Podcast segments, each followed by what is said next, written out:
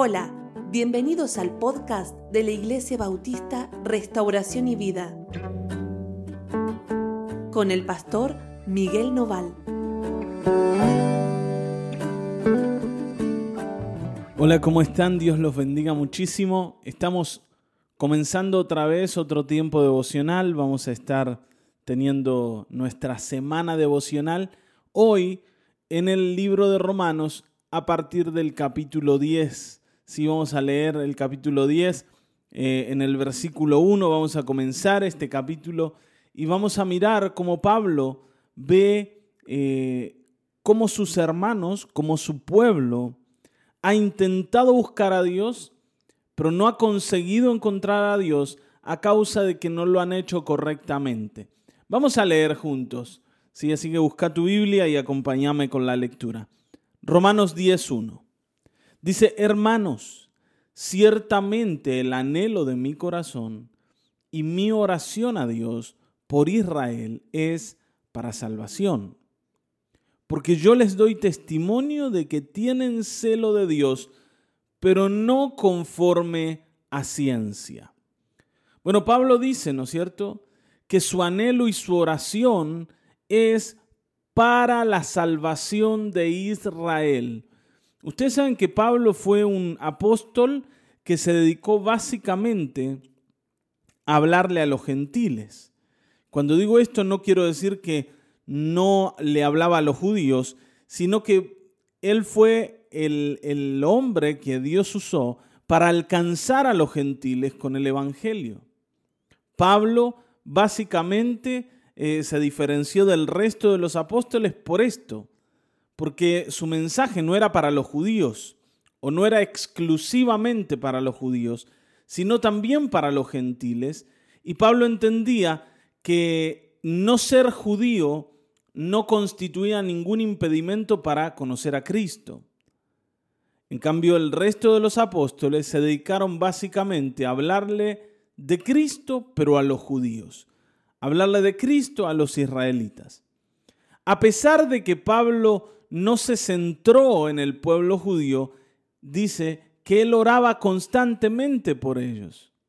¿Por qué? Porque eran su familia. Eran aquellos a quien él, es, a quien él amaba. Eh, no se olviden que Pablo es judío, que Pablo fue criado en la religión judía, Pablo fue formado a los pies de un maestro judío, toda su vida y todo lo que él es tiene que ver con el pueblo de Israel. A pesar de eso, y, esto constituye también una enorme claridad en la vida de Pablo, a pesar de esto, él no se encasilló en el mundo judío para despreciar o desvalorizar, como hacían los demás, a los gentiles o a los que no eran judíos, a los que pertenecían a otras naciones. Pablo entiende que el Evangelio es para todos. Y al entender esto, también entiende que los judíos están equivocados al pensar que ellos tienen algo mejor que el resto. Y fíjense, por eso dice, ¿tienen celo de Dios los israelitas? Según Pablo, Sí, dice, yo doy testimonio de que tienen celo de Dios, de que buscan al Señor. Yo puedo atestiguar de que ellos buscan al Señor. Pero hay un problema. Y es que, dice, no lo buscan conforme a ciencia. O, dice, no conforme a el conocimiento correcto, a la forma correcta. Lo hacen equivocadamente. Los judíos buscan a Dios, pero no de la manera correcta. ¿Por qué no? Porque ¿en qué se están equivocando los judíos? ¿En qué se está equivocando el pueblo de Israel? Para no, no terminar donde quieren. Buscan a Dios, pero terminan como lejos de Dios. Y siempre están como peleados, peleados con el Señor. Y esto, eh, vamos a decir, no lo vemos solo con Pablo, lo vemos con Cristo mismo sus enemigos, sus, opositores, eran justamente los religiosos judíos. Los que deberían eh, haberlo esperado y haberlo seguido y haberle creído fueron justamente los que se opusieron a él. ¿Por qué? Por esto que dice Pablo, porque lo, la, la búsqueda de Dios es incorrecta, es equivocada. ¿Cómo es que lo hacen? Fíjense versículo 3.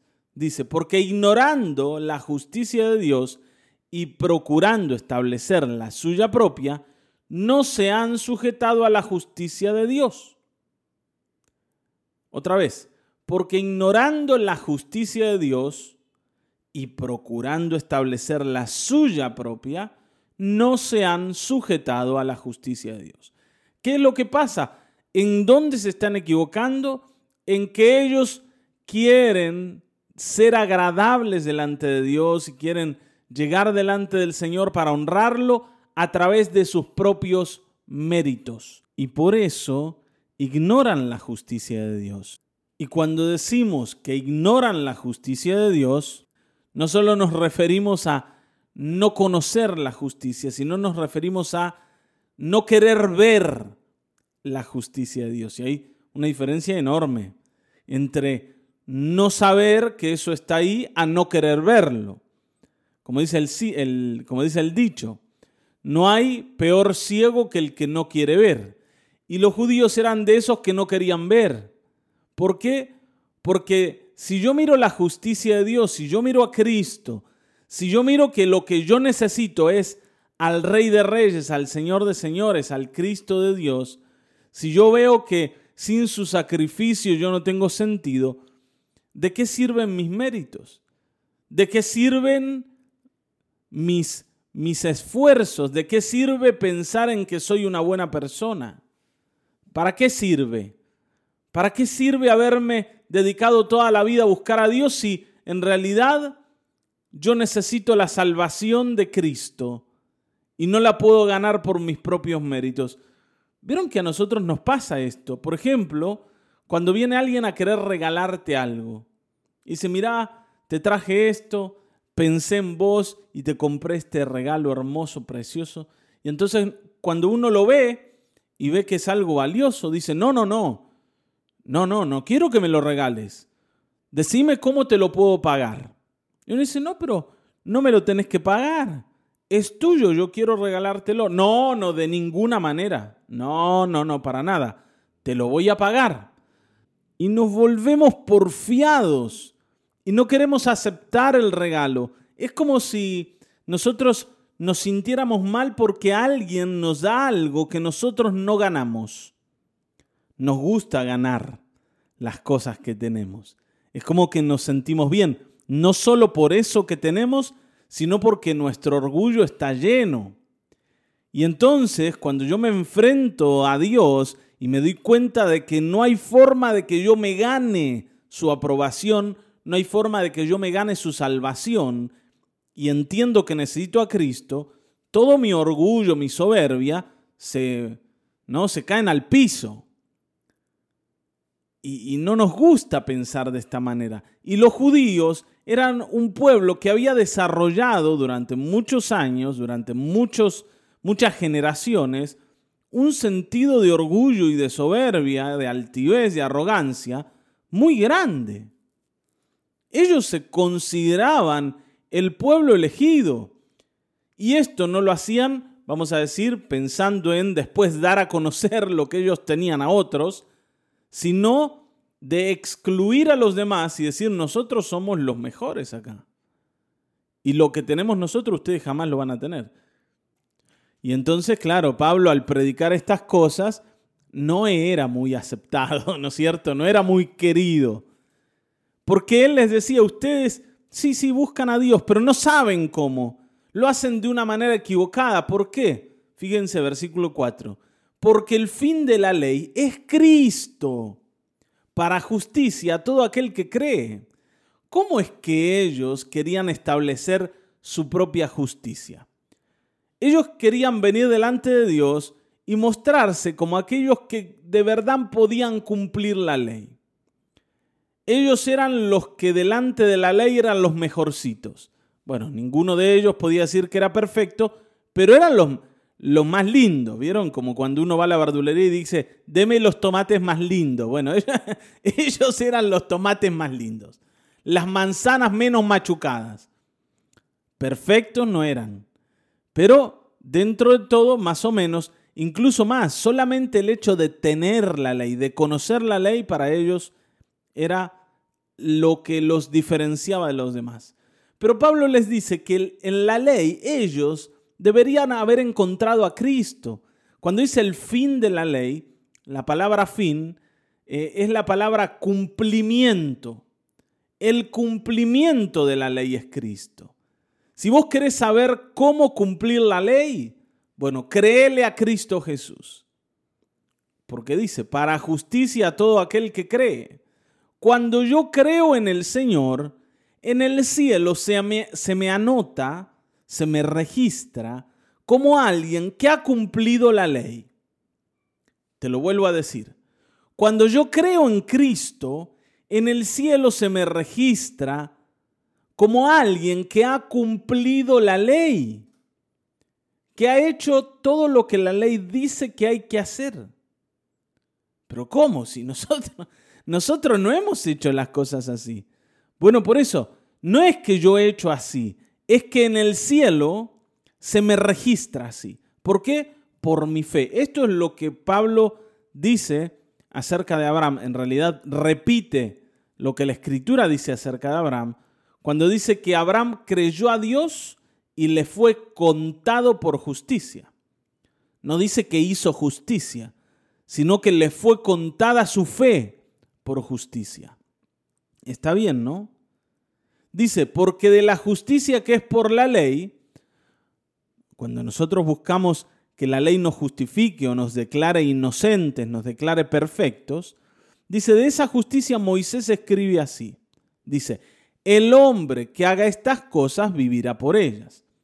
Entonces, claro, yo digo, el que haga estas cosas vivirá por ellas. Bueno, yo las voy a hacer. Yo voy a ganarme la vida eterna a través de hacer todo lo que la ley dice. Claro, en el medio me doy cuenta de que, que no puedo, de que no me da el cuero, no llego. Y entonces yo necesito otro tipo de justicia. Ahora, ¿qué pasa? Que esta, esta justicia de la ley alimenta mi orgullo, mi soberbia, porque te dice que vos te ganaste la vida eterna, te ganaste la, aprobación de Dios, la buena opinión de Dios que vos sos alguien bueno delante de los demás, que sos mejor que los otros, que no sos como la chusma, diría Kiko. Está bien, ¿no? Y, doña Florinda, ¿se acuerdan que ellos eran así? No te juntes con esa chusma. Nosotros somos los buenos. Vení, querido. Y así nos sentimos, ¿no? Como los buenos. Alimentamos el orgullo de una manera muy grande. A pesar de que en el corazón. Nosotros sabemos que no podemos cumplir la ley como deberíamos. Pero, igualmente, bueno, como nos vemos como los mejores tomates del cajón, las mejores manzanas, las menos machucadas. Ahora, versículo 6 dice, pero la justicia que es por la fe, por la fe dice así, no digas en tu corazón, ¿quién subirá al cielo? Esto es para traer abajo a Cristo. ¿O quién descenderá al abismo? Esto es para hacer subir a Cristo entre los muertos. Mas ¿qué dice? Cerca de ti está la palabra, en tu boca y en tu corazón. Vamos a explicar esto, está bien, ¿no? ¿Qué dice la justicia de la fe? Dice así, no digas en tu corazón. Fíjense que dice, ¿qué dice? Y lo que dice es que yo no diga algo. no digas quién subirá al cielo o quién descenderá al abismo. ¿Quién puede merecer a Cristo? ¿Quién puede llegar al cielo con méritos? ¿O quién puede eh, llegar a donde Cristo está a través de sus propios esfuerzos? No digas así, porque en realidad por tus esfuerzos no puedes alcanzar a Cristo. Pero ¿qué dice? Dice, que está cerca de ti la palabra. ¿Qué palabra? Sí, la palabra está cerca, dice, en tu boca, en tu corazón. Otra vez, ¿qué palabra? Y dice, esta es la palabra de fe que predicamos. Y esto, prestale atención, ¿no? Esta es la palabra que tenés que decir, la que tiene que estar en tu boca y en tu corazón. Que si confesares, estoy leyendo el versículo 9, que si confesares con tu boca que Jesús es el Señor y creyeres en tu corazón que Dios le levantó de los muertos, serás salvo.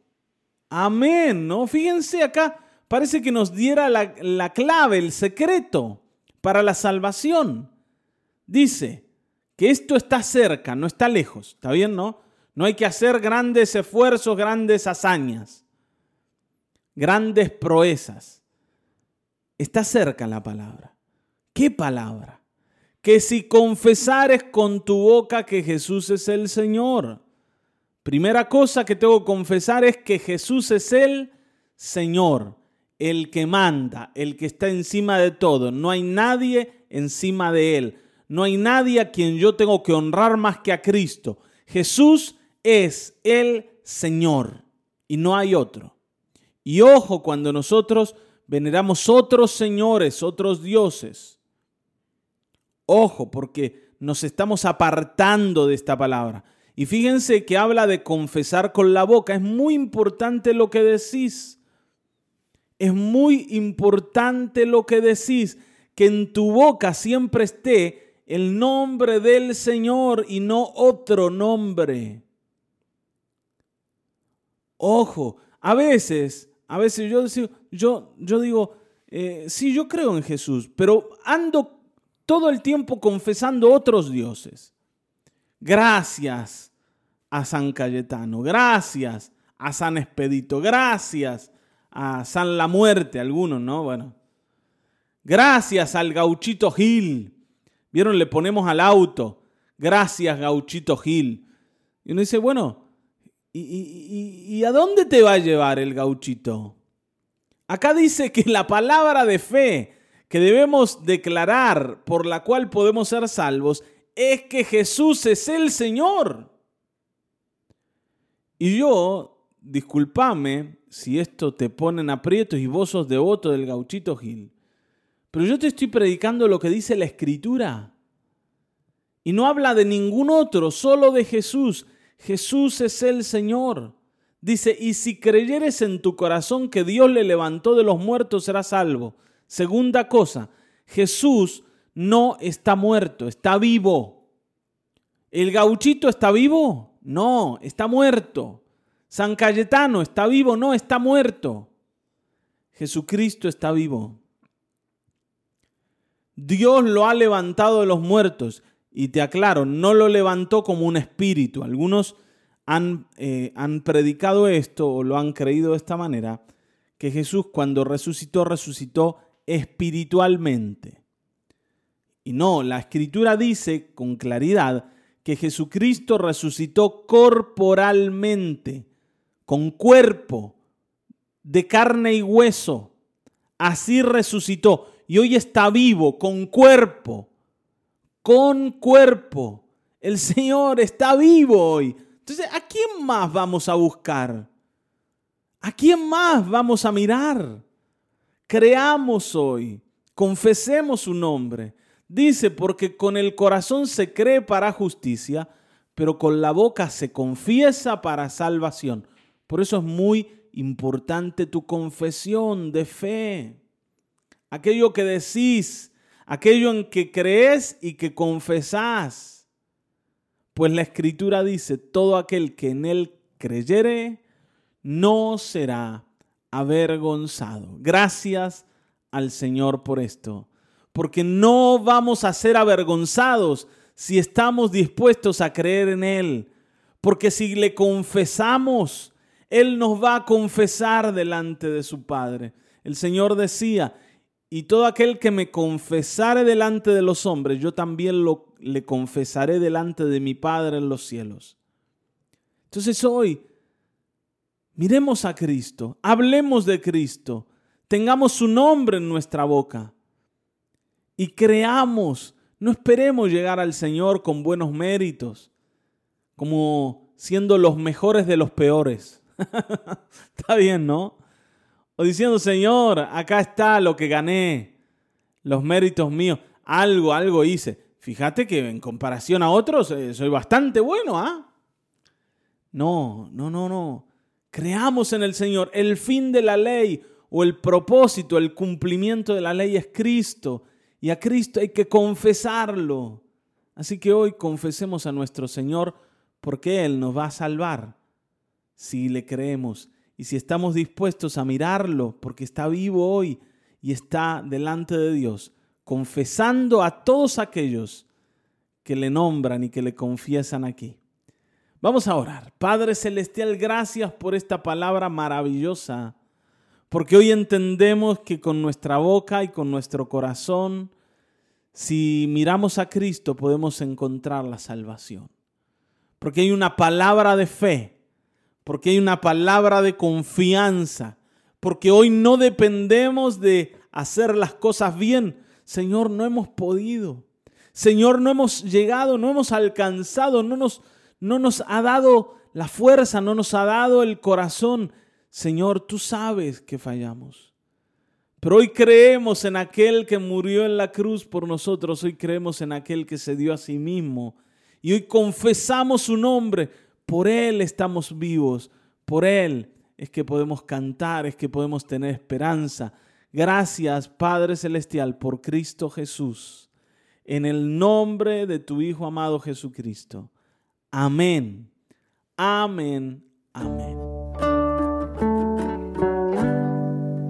Hasta aquí hemos llegado. Nos volveremos a encontrar en el próximo episodio de Mañanas de Restauración y Vida. Dios te bendiga.